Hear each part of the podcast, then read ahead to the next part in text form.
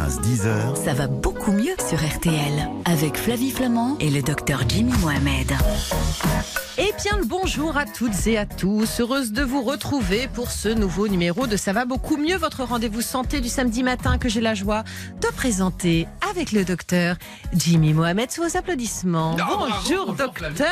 Cette petite voix en plus, le docteur Jimmy Mohamed. Ah, vous avez vu comme je vous lance bien? Ah, bah ouais, je suis très content. Bonjour Flavie. Vous êtes en forme? Bah, ça va et vous? Bah, Ça va très bien. Moi, moi, je suis toujours en forme quand je vous retrouve, quand je retrouve nos auditeurs, en espérant qu'ils le soient également, car on va répondre jusqu'à 10h à vos questions santé et mieux-être et vous aider à mieux vous alimenter également au quotidien. Pour nous joindre, vous posez vos questions à Jimmy. C'est très simple. Vous composez le 3210 et si vous préférez nous écrire, eh bien, vous envoyez un email à santé@rtl.fr. Quel est le programme de ce samedi matin? Sommaire. La migraine. Deux personnes sur dix souffrent de céphalée qu'on appelle migraine. Comment expliquer le déclenchement de ces maux de tête aussi violents qu'imprévisibles? Comment les éviter les soulager? C'est le dossier de la semaine. Le safran. Le safran, c'est l'épice la plus chère du monde et elle serait intéressante pour lutter contre la déprime, les angoisses et même les troubles du sommeil. C'est l'aliment de la semaine. Et puis les ampoules de chrome contre les fringales. Le chrome, c'est un minéral naturel au super pouvoir, paraît-il. Prendre une ampoule de chrome calmerait les fringales et permettrait ainsi de perdre des kilos. Eh bien, on va tester son efficacité ce matin. C'est la routine de la semaine. Ça va beaucoup mieux sur RTL. Mais pour l'heure, place à vos questions. 3210 santé rtl.fr. Un mail que l'on a reçu de Marie-Claire. Marie-Claire, on vous embrasse. Elle a 85 ans, Jimmy. Elle dort mal et elle prend de la mélatonine, Marie-Claire. Est-ce normal ou dangereux de mal dormir en vieillissant, nous écrit-elle. Alors, on va parler à la fois de la mélatonine et à la fois de l'âge. C'est quoi la mélatonine? La mélatonine, c'est l'hormone non pas du sommeil, mais de la nuit. Mm. Lorsque la lumière commence à baisser, lorsqu'il fait nuit, notre cerveau comprend que c'est le moment de dormir. Pourquoi? Puisqu'on va produire une hormone qu'on appelle la mélatonine. Et Donc, on la sécrète naturellement, déjà. Le soir, dès que la lumière commence à se tamiser, au coucher du soleil, on a de la mélatonine et cette mélatonine, elle favorise l'endormissement. Et c'est pour ça qu'on prend parfois de la mélatonine pour pouvoir dormir. Et cette mélatonine, elle a d'autres pouvoirs. C'est une hormone antioxydante, anticancéreuse. Ah, c'est et bon, on ça. sait aussi que les personnes qui ne dorment pas la nuit, notamment, ont plus de risques de cancer, notamment de cancer du sein. Donc en réalité, cette mélatonine, c'est pas simplement l'hormone du sommeil, c'est en quelque sorte une super hormone. Alors donc hormones de bonne santé. Pourquoi est-ce que on a besoin d'en prendre justement en plus? Parce que à cause des écrans, à cause de la télévision, à cause du fait que parfois en été il fasse nuit très tard, eh bien on va pas produire cette mélatonine ou en tout cas pas au bon moment. On peut être aussi un petit peu décalé et on peut prendre de la mélatonine non pas comme un somnifère, mais pour favoriser l'endormissement. Ça veut dire quoi? Si vous devez vous coucher à 22 heures et que vous dites mais moi d'habitude c'est une galère euh, pour dormir, eh bien une demi-heure avant, vous prenez la mélatonine qui va favoriser l'endormissement. Ça veut dire que si vous la prenez à 15 heures de l'après-midi, il se passera rien puisqu'il faut que cette mélatonine puisse se fixer sur les récepteurs qui vous disent d'aller dormir. Ok, mais pourquoi certains en ont besoin et d'autres pas? Alors, on- il y a certaines pathologies, on va avoir un retard de sécrétion de mélatonine. On pense notamment- notamment aux enfants qui ont des troubles du spectre de l'autisme qui ont pas de mélatonine ou pas suffisamment. Donc on peut leur apporter. Et puis notre horloge biologique elle peut être un peu déréglée et on peut apporter cette mélatonine qu'on trouve dans l'alimentation ou sous forme de complément. Moi, j'ai découvert la mélatonine en voyageant à cause de ce que l'on appelle le jet lag. Et on nous disait effectivement qu'en raison du décalage horaire, il suffisait de prendre un cachet de mélatonine pour se recaler dans les heures de sommeil du pays dans lequel on arrive. Après, la mélatonine est rentrée dans notre vie quotidienne. Je dois confesser que moi, je prends régulièrement de la mélatonine. Vous savez, quand je sens que je suis dans une période un peu de stress ou je dors moins bien. Parfois même, j'en prends en flash la nuit pour me rendormir. Alors, il y a deux choses. Votre habitude de prendre de la mélatonine, et on peut aussi... On peut devenir addict ou pas à ce truc-là? Alors non, il n'y a pas d'addiction à la mélatonine et il n'y a pas d'effet secondaire. Si vous en prenez trop, bah, vous allez vous endormir, c'est la somnolence. Mais cette mélatonine, elle a une demi-vie très courte. Ça veut dire quoi? Qu'elle est très rapidement éliminée dans l'organisme. Donc en fait, il n'y a pas d'accoutumance, il n'y a pas de risque particulier. Et même si vous arrêtez de prendre de la mélatonine, votre cerveau va continuer d'en produire. Donc il n'y a pas de risque. En revanche, normalement, si vous vous réveillez à 3 heures du mat, vous n'êtes pas censé reprendre de la mélatonine. C'est l'hormone de l'endormissement une fois.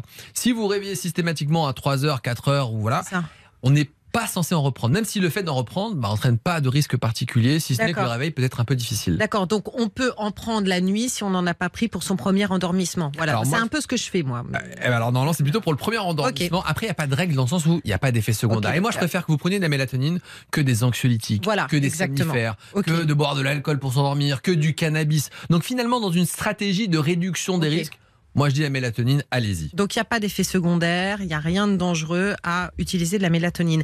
Marie-Claire, elle demande si c'est normal de moins bien dormir en vieillissant. Elle a 85 ans, je suis un petit peu plus jeune que vous Marie-Claire, et effectivement je dors moins bien et Alors on a moins surtout longtemps. la sensation de moins bien dormir. Oui, et on a ça. un sommeil, une phase du sommeil qu'on fait un petit peu moins. Ouais. Et on a l'impression de ne pas avoir dormi suffisamment. Et puis malheureusement, quand on vieillit un petit peu, il y a aussi parfois de l'isolement à 85 ans. Et en journée, si on n'est pas très actif Mm. et qu'on se couche très tôt, on va se réveiller à 3-4 heures du matin. Mais quand on regarde, j'ai dormi 7 heures ou 6h30. Mm. Et finalement, j'ai eu ma bonne quantité de sommeil. Donc moi, ce que je recommande aux personnes âgées qui ont du mal à dormir, comme euh, Marie-Claire, ou qui ont des troubles du sommeil, c'est de se coucher un peu plus tard. Ne pas se coucher à 21h ou 22h, plutôt vers 23h, voire 23h30. Car si elles dorment 7 heures, à 6h du mat, elles peuvent être en forme. En tout cas, merci pour tous ces conseils, Jimmy. Grâce à vous, on va bien dormir et je vais rêver de vous encore plus longtemps sans me réveiller, dites donc. Oh là là, je sais même pas comment répondre. Je suis tellement flatté. Oh là là, arrêtez, vous allez me faire le coup de la migraine, j'en suis sûre. Pourquoi je vous dis ça? Parce que dans un instant, nous allons parler de la migraine avec Jérôme Maoué, qui est donc neurologue spécialiste du sujet. On parlera également du safran, c'est un super aliment le C'est safran. une super épice et un super Génial. peut-être aliment médicament. Ah bah alors, vous allez nous raconter Ça tout coûte un peu cher, mais bon. Et vos questions, toujours évidemment au 3210 et à santé@rtl.fr. On se retrouve tout de suite pour la suite de Ça va beaucoup mieux l'hebdo. Jimmy Mohamed, Flavie Flamand, ça va beaucoup mieux sur RTL. Flavie Flamand, Jimmy Mohamed, ça va beaucoup mieux. jusqu'à 10h sur RTL. Il n'y aura plus de questions sans réponse grâce à cette émission. Merci pour votre enthousiasme d'ailleurs. Ah, ça va beaucoup mieux. C'est votre magazine santé et bien-être. C'est tous les samedis matins jusqu'à 10h sur RTL avec vous, Jimmy Mohamed. Vous savez qu'on m'en parle moi tous les week-ends. Ah, mais c'est super cool. Mais, Mais ouais. On répond aux questions des auditeurs. Exactement. Et moi, régulièrement, quand je fais mon marché, je me dis Ah bah tiens, c'est super, on vous a entendu avec le docteur Jimmy Mohamed, est-ce qu'il est sympa? Gna gna gna. Alors je dis Ouais, bof. Eh Ben, figurez-vous, on me demande pas si vous êtes sympa parce que les gens savent que vous êtes Oh, sympa. mais qu'il est fort, mais qu'il est fort, mais je l'adore. Dès que je te dis que je suis avec Flavie avant, ah, qu'est-ce qu'elle est gentille. Ah, mais vous savez quoi? Bon, bah, je vais vous le dire aussi. Il paraît qu'on forme un super couple. Voilà. Donc, j'espère que ça vous plaît, vous, exactement, chers auditeurs. On embrasse votre épouse, mon cher euh, Jimmy. On va se retrouver tout de suite avec Jérôme Maoué pour la migraine. Mais qui c'est donc euh, Jérôme Maoué, euh, Jimmy docteur Mohamed Jérôme Maouet parce qu'il est Pardon. neurologue et spécialiste de la migraine et puis des maux de tête d'une façon plus générale puisque tous les maux de tête ne sont pas forcément des migraines. Jérôme Maoué, bonjour. Bonjour, bonjour à Alors, c'est quoi une migraine? C'est vraiment une maladie de bonne femme? Déjà, c'est une vraie maladie. Bah, c'est la première chose. là. Bah oui, mais c'est ce C'est une vraie maladie. C'est une Ouais. première chose et ça veut pas juste dire mal de tête. C'est Mm. une vraie maladie avec des critères et avec un handicap qui peut y être associé. Et si c'est une maladie de bonne femme, oui et non, ça touche plus souvent la femme Mm. parce que les hormones ont un rôle très important, mais ça touche aussi les hommes, ça touche aussi les enfants. Quand je dis maladie bonne femme, c'est parce que souvent, effectivement, on a tendance à minimiser la migraine. C'est une façon aussi, à travers ma question, de redonner à la migraine le vrai statut de maladie. Parce qu'il y a ce côté un petit peu, ouais, une femme a toujours la migraine quand elle veut pas faire l'amour. Donc non seulement on pense que c'est féminin, mais en plus on pense que c'est un argument pour ne rien faire, alors que la migraine est un vrai mal. Vous avez 100% raison et c'est vrai, euh, ça reste une maladie qui reste invalidante, qui peut euh, handicaper les gens dans leur vie professionnelle et personnelle. Mais qu'il faut savoir reconnaître parce que parfois on dit j'ai la migraine. Alors peut-être que je n'ai pas de migraine, j'ai mal à la tête, je ne simule pas. Mais comment Mm. est-ce qu'on fait la distinction entre la vraie crise de migraine et les maux de tête qu'on peut avoir en fin de journée parce que les enfants nous ont agacés euh, Voilà, on a tous un jour mal à la tête, ça c'est possible. Et c'est ce qu'on appelle la céphalée de tension. C'est cette pression, cette lourdeur, ce casque qu'on ressent après une journée éreintante, par exemple. Mais la migraine, c'est pas que mal à la tête. C'est mal à la tête avec des nausées, euh, la lumière qui gêne, le bruit qui gêne. Très souvent, on est bloqué dans son lit avec un seau au bord du lit pour gérer les vomissements. Ça, c'est la migraine et ça se caractérise par le- la répétition des crises. Être migraineux, c'est d'avoir ça de manière répétée. Et on imagine bien que quand on a ça plusieurs fois dans le mois, Mm. c'est handicapant. Mais ça veut dire que c'est la violence des symptômes qui nous indique que c'est une, une migraine. Mais ces symptômes, est-ce qu'on n'a pas tendance à penser que c'est autre chose quand on les vit? Parce que moi, si tout à coup je me retrouve dans une pièce plongée dans le noir parce que je peux plus avoir la lumière allumée, que je me mets à vomir, que j'ai mal à la tête, que j'ai mal au bide et tout, je vais avoir l'impression qu'il m'arrive quelque chose de plus grave. Ben, quand c'est la première fois que ça arrive, c'est pas la migraine. Parce que la migraine, c'est répété. on pense Donc euh, l'envisager quand c'est la 17e fois, la 250e fois, oui, mais quand c'est la première fois, il faut en effet consulter parce que ça peut être plein d'autres choses. Ça peut être un virus, ça peut être une méningite, ça peut être plein de choses. Donc Mm. un mal de tête inhabituel, c'est une justification d'une euh, consultation. Et puis quand c'est répété, c'est aussi une consultation, mais là, on connaîtra probablement le diagnostic, mais il faut trouver des stratégies de traitement, de traitement des crises, de traitement euh, préventif. C'est une maladie qui est héréditaire. Si on a des parents qui font de la migraine, est-ce qu'on a plus de risques? Et si on a des enfants, est-ce qu'on peut aussi, en quelque sorte, pas la transmettre, mais euh, Il y a une composante génétique qui est importante, mais c'est pas comme le daltonisme ou autre.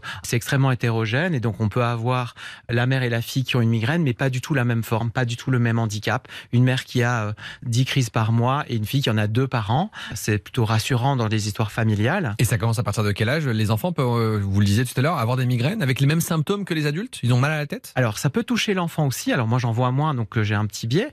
Euh, oui, ça peut toucher les enfants. Souvent les crises sont plus courtes. Elles sont très avec une présentation très digestive d'ailleurs. Mm. Bah, L'équivalent de la migraine chez un enfant, c'est ce qu'on appelait avant les crises de foie. Mm. Ils n'ont pas trop l'occasion de parler des maux de tête, etc. Mais ils s'expriment par ces vomissements, ces vomissements de bile, etc.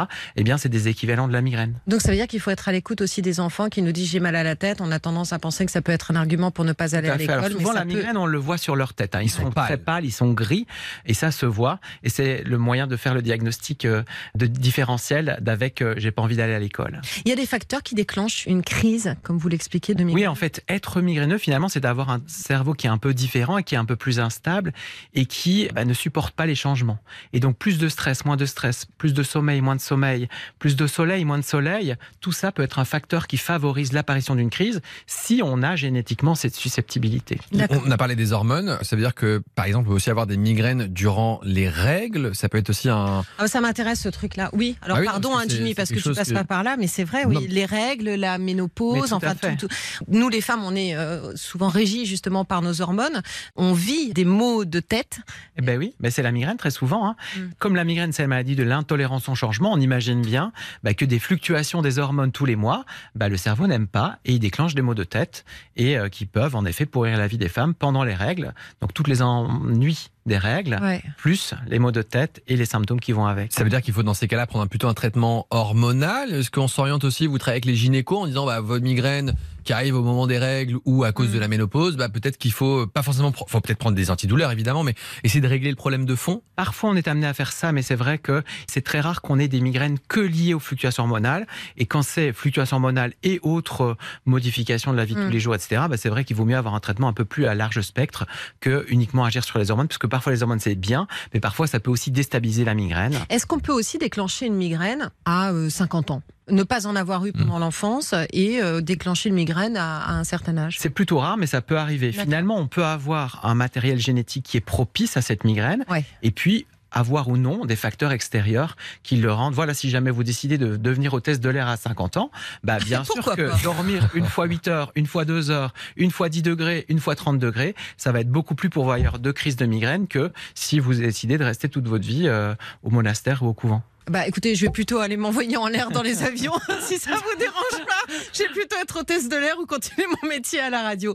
Non, ce qui m'intéresse, c'est cette idée que la migraine, en fait, c'est la maladie du changement. Est-ce à dire que l'un des premiers traitements de la migraine, bah, c'est quelque part une hygiène de vie, voire une certaine monotonie de la vie? On a des patients qui viennent en disant, bah voilà, j'ai une vie monacale, mais malgré ça, j'ai encore ça. des crises, etc. Mais c'est vrai que mon rôle, c'est de sûrement pas d'obliger des gens à avoir une vie monacale, c'est de leur donner quelques conseils pour euh, éviter les écarts, éviter de dormir une nuit 6 heures, l'autre nuit 12 heures. Ça, c'est sûr que c'est pas idéal.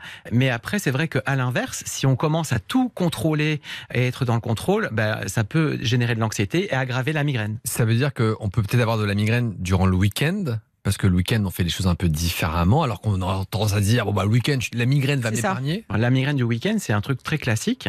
C'est des patients qui dorment plus longtemps le week-end. Mm. C'est des patients qui boivent moins de café qu'ils en boivent la semaine. C'est des patients Plus qui sont en relâche, Mm. plus d'alcool. Et donc, on cumule tous les changements. On sait, on- on sait bien qu'un cerveau de migraineux n'aime pas ça, les changements. Alors, eh ben, nous, on va se retrouver dans un instant. Mais ça va pas être un gros changement. On va poursuivre notre conversation. On va passer au traitement, si vous le voulez bien, messieurs, parce que effectivement, j'imagine que certains qui nous écoutent se disent Mais en fait, c'est ça, c'est la migraine, mon problème. Il y a des traitements, j'imagine. On a bien compris qu'il faut avoir une bonne hygiène de vie, mais il y a aussi d'autres choses pour soulager. On parlera également du safran avec vous. Une super épice. Tiens, je vous donnerai des nouvelles du défi de la semaine dernière. Pas de douche pendant Pendant une semaine. On avait dit pas de douche pendant une semaine. Alors vous sentez très bon ce matin, à mon avis. Vous n'avez pas tenu. Eh ben, Réponse dans un instant. On se retrouve tout de suite sur l'antenne d'RTL. Jusqu'à 10h, ça va beaucoup mieux sur RTL. Ça va beaucoup mieux sur RTL. Avec Jimmy Mohamed et Flavie Flamand. Allez, au programme de cette dernière partie de Ça va beaucoup mieux, l'hebdo, euh, le safran, le défi, la routine de la semaine. Des questions évidemment que nous pose, que vous pose mon cher Jimmy, nos auditeurs et auditrices. Ah bah tiens, on va parler de flatulence. non, je- mais je vous le dis. La question vient Non mais attends, c'est pas moi qui pose la question, mais j'ai vu en fait que c'était au programme. Donc c'est vous dire si on va être bien, mais pour l'heure, on poursuit notre conversation au sujet de la migraine.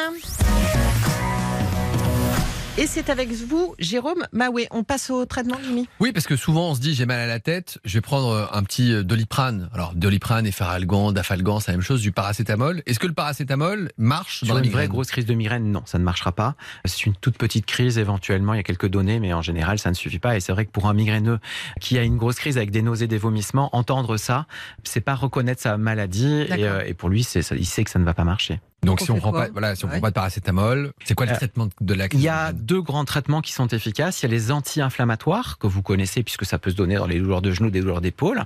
Et Alors, puis a on va donner quelques noms, comme ça les gens, ça, ça parle le nom des médicaments. Euh, Advil, ibuprofène, Spifen, naproxène, voilà. Proxène, biprophénide, Voltaren. Ça, c'est les anti-inflammatoires. Voilà, avec des limites quand même sur l'estomac et sur le rein, donc toujours euh, en parler avec son médecin. Et puis il y a les triptans, qui sont des véritables traitements faits exprès pour la migraine, qui bloquent la migraine. Si vous le prenez pour une douleur de genou ou d'oreille, ça ne marchera pas. Et ça, ça aide beaucoup, même si ben, on a besoin encore d'autres traitements, parce qu'il y a des patients qui ne sont que partiellement répondeurs à ces traitements. Alors, juste les triptans, c'est sur ordonnance. Donc, oui, c'est après avoir consulté son médecin. Exactement. Et le rôle du médecin traitant est capital pour poser le diagnostic de migraine. Il y a d'autres médicaments que euh, les triptans et les euh, Il y a les anti-inflammatoires GEPAN qui sont des tout nouveaux traitements qui viennent de sortir. Mhm. Malheureusement, à ce jour, ils ne sont pas remboursés, mais c'est des traitements qui bloquent le CGRP qu'on peut prendre en comprimé. Alors le CGRP, on vous Le CGRP, c'est la molécule qui véhicule la douleur dans la migraine. Ça a été une révolution en termes de compréhension de la migraine, de savoir que cette molécule active la douleur et qu'on a développé des médicaments qui bloquent ce CGRP, des médicaments qui peuvent être en traitement de crise, comme on en parle là maintenant, ou en traitement de fond, comme on en parlera probablement plus tard. Il y a quelque chose que je voudrais comprendre, c'est que la migraine, il y a des états de crise. La comparaison ne va certainement pas être euh, la bonne, hein, vous êtes euh, les médecins. Mais c'est comme des gens qui font des crises allergiques, mais qui ont un traitement de fond aussi pour leur allergie.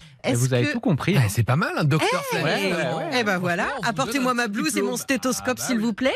Non, mais alors du coup, je me demande euh, comment se traite euh, véritablement la migraine, parce que là, effectivement, vous nous parlez de médicaments, mais est-ce qu'il y a des médicaments spéciaux justement pour le traitement de fond et d'autres pour euh, Exactement, comme vous le dites pour l'asthme, eh bien si on a beaucoup de crises d'asthme, on prend un traitement préventif. Eh ben c'est la même chose. Si on a beaucoup de crises de migraine, on prend un traitement préventif, qui est un traitement qu'on prend de manière régulière pour stabiliser un peu ce cerveau dont on a dit tout à l'heure qu'il était instable, pour faire que les crises viennent moins souvent et qu'elles soient moins intenses. Et, D'accord. Et ça, c'est et ça, ce sont les traitements de fond. Et dans ces traitements de fond, en fait, il y a beaucoup de traitements qui ont été détournés de leur indication principale, qui sont les antihypertenseurs, les antidépresseurs et même certains antiépileptiques. D'accord. On s'est rendu compte qu'ils stabilisaient le cerveau. Et puis, il y en a des nouveaux qui bloquent le CGRP, cette fameuse molécule qui est impliquée dans la douleur de la migraine. Et ces fameux euh, justement médicaments CGRP là, ils sont accessibles aujourd'hui? Parce que j'ai l'impression que c'est quelque chose qui n'est pas si. euh, Bah, ils sont dans les officines, euh, mais malheureusement, à ce jour, ils ne sont pas remboursés, ce Ouais. qui est vraiment très difficile pour les patients et pour On médecins. a parlé des médicaments. euh, du côté euh, du mode de vie, on a dit on fait attention, mais est-ce que ça veut dire faire du sport? Est-ce que c'est important L'activité physique, on en parle régulièrement ici,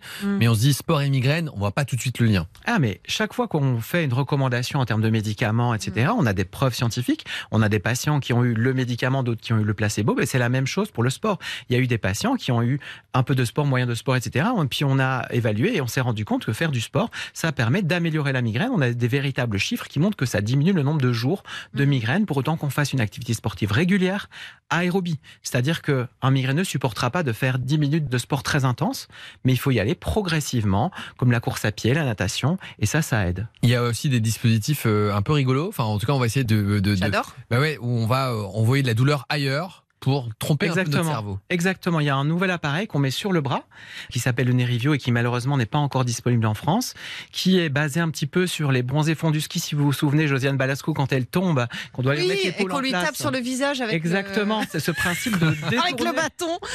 Mais alors attends, ça veut dire qu'on détourner souffre douleur. On ailleurs le sait par les souris. On sait que si vous avez une souris, vous lui pincez la patte, vous lui tirez les moustaches, elle ne le ressent pas. Et ben donc, qu'est-ce qu'ils ont fait? Ils ont développé un appareil qui utilise les voies de la douleur sans que ce soit franchement douloureux. J'ai eu la chance de le tester et qui divertit un peu le cerveau, qui n'intègre pas dingue. tant que ça la douleur euh, de la migraine. Donc en fait, on atténue la douleur de la migraine en créant une douleur, je dirais, moindre ailleurs. Mais où Sur le bras. Ah, c'est sur le. Ouais. Ah, en fait, donc du coup, on, a une légère souffrance sur le bras, mais, Mais qui, qui nous détourne de la douleur de la migraine. Donc c'est une piste supplémentaire. On a hâte de l'essayer. Franchement, euh, moi je suis migraineux, j'aimerais bien l'essayer pour voir Ah. si ça marche un jour. Eh bien, merci beaucoup, euh, Jérôme Maoué, pour tous vos conseils. Merci de votre intérêt pour la Et migraine. à très bientôt sur l'antenne d'RTL. Merci pour nos auditeurs. Je suis sûre que vous avez éclairé ce matin sur euh, la migraine. Et puis si on veut des informations, voilà. je crois que vous avez fait euh, sur Instagram notamment, vous donnez de l'information sur les réseaux sociaux. Pour plus d'infos, il y a mon compte Instagram qui s'appelle doc.migraine et puis le site de la Société française d'études des migraines et céphalées, SFEMC, où on essaye de vous informer un maximum. Merci, Doc Migraine. Merci beaucoup.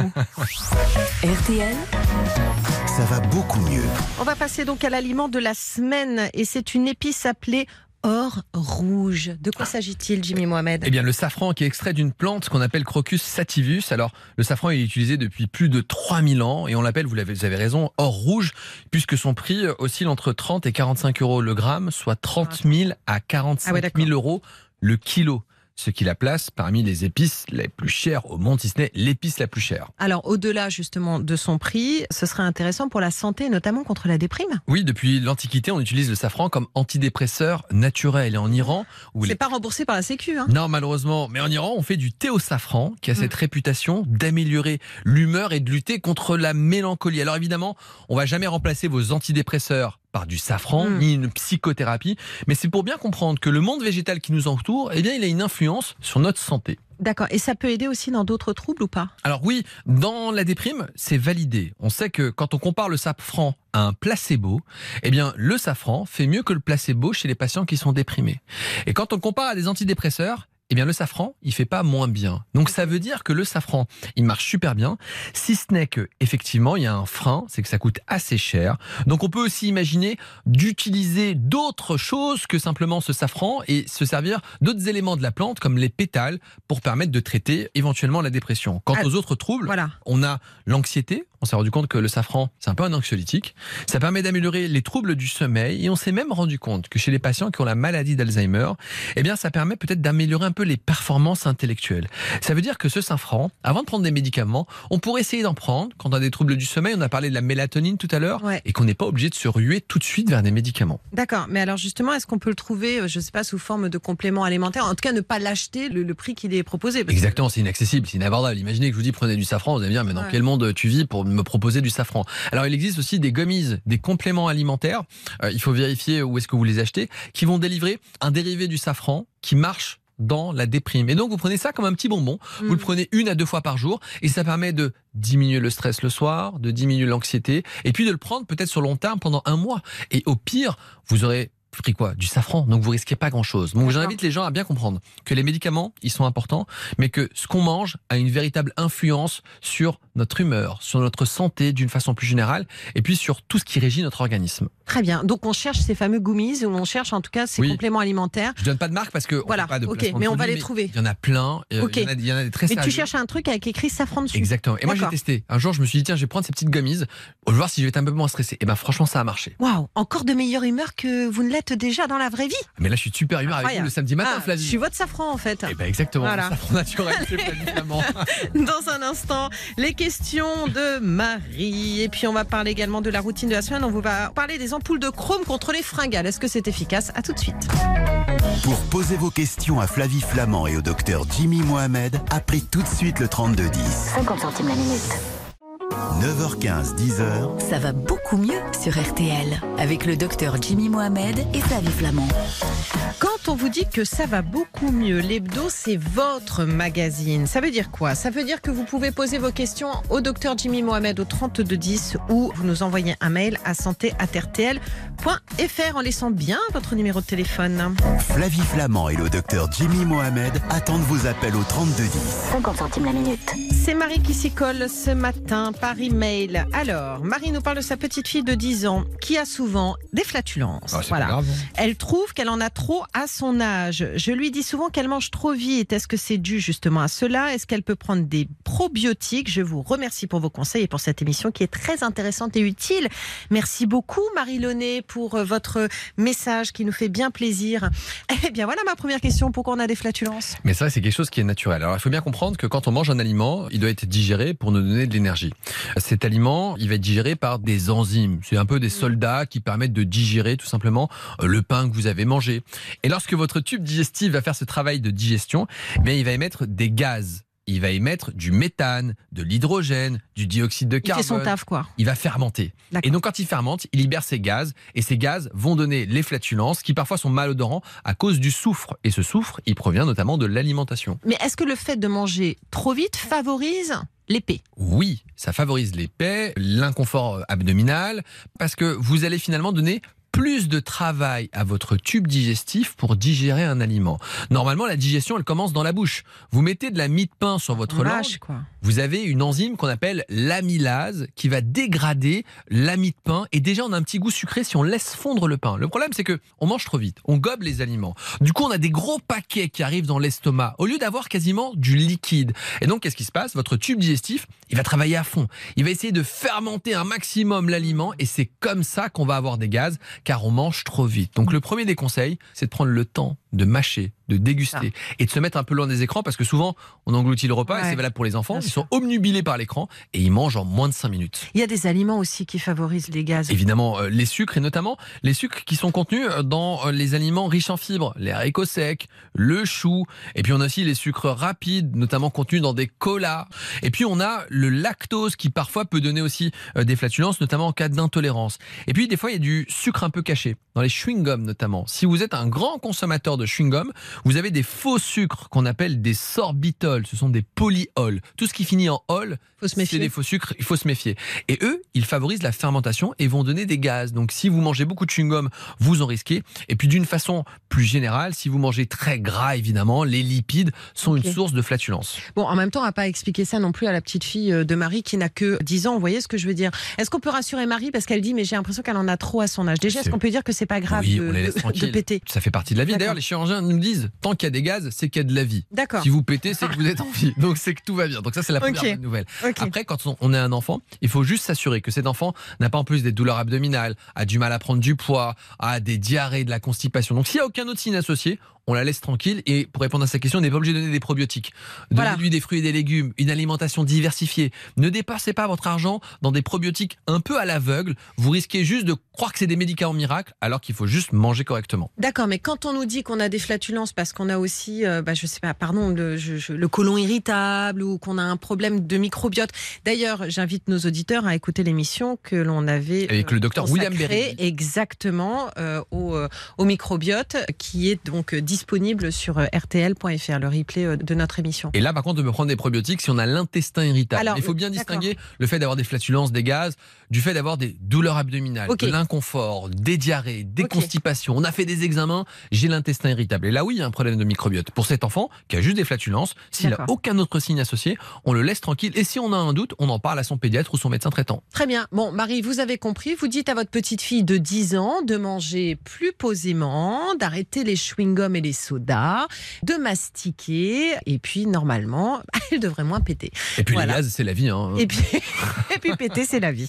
Vous allez me parler de l'ampoule de chrome, hein, parce que là, vous m'en avez parlé en, en réunion cette semaine en me disant Ah, tiens, on va faire ça. Et euh, c'est plein de promesses, paraît-il. Jusqu'à 10h, ça va beaucoup mieux sur RTL. Bon, ça, ça s'appelle la routine de la semaine. Vous voulez que je vous fasse un petit bilan quand même Oui, euh, de de, routine, pas de de la semaine dernière? On a proposé, donc chaque semaine, hein, pour ceux qui nous rejoindraient, on propose à nos auditeurs une routine de la semaine. On a parlé donc peut-être euh, du manque de pertinence de euh, prendre deux douches quotidiennes la semaine dernière. Et donc, vous m'avez lancé le défi de ne pas prendre une douche pendant une semaine. Je vais être honnête avec vous. Alors, le week-end, c'est beaucoup plus facile. Tu vois, t'es chez toi, tranquille et tout. Donc, j'ai tenu jusqu'au lundi matin. Ah, quand même Mais, mais attends, Mais bah, dimanche, ça va. Dimanche, Ah bah deux jours. dimanche euh, craquera, ça, ça allait, quoi. mais pas plus loin. Donc vous avez pris une douche au bout de deux jours, mais J'ai pris une douche le lundi quand je suis rentrée à RTL. Mais j'ai essayé et c'est un peu agréable aussi de moins se prendre la tête avec ça. Bon, on passe euh, aux ampoules de chrome. Qu'est-ce que c'est que cette histoire? Prendre une ampoule de chrome, ça calmerait les fringales. Alors déjà, ça sert à quoi le chrome? Alors le chrome, c'est un oligo-élément qu'on a de façon normale dans l'organisme et il joue un rôle indispensable. Sans chrome, il n'y a pas de vie, il faut bien le comprendre. Et ce chrome, il va participer au fonctionnement d'une hormone qui régule le taux de sucre qu'on appelle l'insuline. Grâce au chrome, normalement, on évite ce qu'on appelle les pics de glycémie. Votre glycémie, le taux de sucre, c'est aux alentours d'un gramme. Et quand on a du chrome, on évite que le sucre monte très très très vite et redescende très très très vite. Ça permet d'avoir une stabilité du taux de sucre, notamment par le bon fonctionnement de l'insuline. Est-ce qu'il faut en prendre quand on est diabétique Alors on peut, parce qu'il y a des études qui ont montré que les diabétiques qui prennent du chrome ont un taux de sucre qui est un peu plus stable. Et si jamais vous n'êtes pas diabétique, eh bien ce chrome, il permet de lutter contre les grignotages et la sensation de faim, les pulsions de sucre. Un exemple très simple. Si en temps normal, vous avez une fringale tous les soirs vers 22h, Mm. eh bien je vous conseille 2 à 3 heures avant, vers 19h, 20h, de prendre une à deux ampoules de chrome. Et ce chrome va permettre d'éviter les pics de glycémie dont j'ai parlé. Ça veut dire quoi? Que votre taux de sucre va être un peu stable en permanence et va vous éviter d'avoir cette pulsion de sucre. Les études le disent, et moi je me suis dit c'est pas vrai, oh, c'est un truc Ah oui. qui marche pas. Eh bien j'ai essayé. Quand je sens que j'ai des périodes où je suis un peu stressé, euh, on dort pas très bien, eh bien le fait de prendre du chrome une à deux heures avant, eh bien ça permet d'éviter de dévaliser le placard. Donc c'est pas un truc qu'on doit prendre toute la vie, D'accord. mais c'est transitoire. On sait que pendant une semaine ça va être compliqué, eh bien on peut prendre un peu de chrome. Il n'y a pas d'effet secondaire, il n'y a pas de risque. Donc ça fait pas perdre de poids, euh, Jimmy. Il faut bien qu'on le dise à nos auditeurs. Euh, mais si on en perd, c'est parce qu'en fait on résiste à nos fringales et donc on mange moins de Et oui, c'est une façon indirecte de perdre du poids parce qu'en réalité. En général, ce qu'on fait, on va essayer de bien petit Mm. déjeuner, on va bien manger le déjeuner, on va essayer de bien dîner le soir, et puis Mm. tout d'un coup, on pète les plombs à 22 heures et on va réduire à néant tous les Oui. efforts qu'on a fait. Donc, si vous prenez ce chrome, que vous évitez les grignotages qui vont apporter souvent 300, 400 kilocalories de n'importe quoi, eh ben, je vous assure qu'au bout de un mois, vous allez Ouais. perdre du poids parce qu'on a arrêté en quelque sorte bah, ces pulsions de sucre. Donc, c'est une façon indirecte de perdre du poids. Mais je vais à la pharmacie et je demande des ampoules de chrome Oui, ou- c'est sans ordonnance, c'est en accès libre, c'est un complément alimentaire. Encore une fois, il existe plein de marques, on va pas en donner. D'accord. Et on le prend, il n'y a pas de goût. C'est une petite ampoule qu'on casse, comme les ampoules de vitamine D. On la prend sous la langue, on la prend directement sans la diluer et ça stoppe les envies de sucre. Est-ce qu'on peut en prendre trop? Euh, Est-ce Alors- que ça peut être dangereux? On peut quand même. euh, Alors c'est une à deux ampoules, ça suffit largement. Euh, il faut pas en prendre 4, 5 ou 6. Oui, c'est ça. hein, Il n'y a pas de risque avec sur dosage en chrome, mais si vous en prenez 15, déjà ça coûte de l'argent, c'est pas neutre. Et puis euh, on ne sait pas exactement ce qui se passe si vous en prenez beaucoup trop. On sait que à dose normale, il n'y a pas d'effet Voilà, respecter la posologie, c'est hyper important. Et vous faites ça pendant une petite cure. Allez, une semaine, 15 jours, 3 semaines. Et puis après, vous serez Eh. débarrassé de cette mauvaise habitude. Bon, bah c'est votre défi de la semaine. Très bien, ce soir c'est parti, je me mets au chrome. D'accord, ok. Je vous enverrai un petit message et tout pour savoir si vous avez bien pris votre petite ampoule. Ça va beaucoup mieux, c'est déjà terminé. C'est un plaisir de vous retrouver tous les samedis matins. Et vous, vous pouvez retrouver l'émission en podcast ainsi que toutes les précédentes hein, sur l'application RTL sur tous les sites partenaires. 3210 santé@rtl.fr pour vos questions. Jimmy, ce sera lundi dès 8h30 dans la matinale d'RTL avec Amandine Bégaud et Yves Calvi. Et vous, Flavie, c'est à partir de lundi Ouais. de 20h à 21h dans Jour J, le magazine qui décrypte l'actualité. Voilà, et puis samedi matin, évidemment, on se retrouve en duo pour un nouveau numéro de Ça va beaucoup mieux. Euh, L'hebdo, juste après les infos, on crie stop ou encore. C'est avec qui stop ou encore Bah, c'est Eric Jean-Jean. Bah Ah, évidemment. mais j'ai dit, mais qu'est-ce qui se passe C'est un piège, mais non, il y a pas de piège. Je vous dis de prendre bien soin de vous, de passer un très bon week-end à l'écoute d'RTL. On vous embrasse. Jimmy Mohamed, Flavie Flamand. ça va beaucoup mieux sur RTL. Plus pour bien l'entendre Écoutez voir. Optique et audition. Mutualiste. Dispositif médical. Demandez conseil à votre audioprothésiste. Lire attentivement la notice. Dans le cadre du 100% santé, bilan à but non médical. Point de vente soumis au code de la mutualité. Conditions sur écoutezvoir.fr.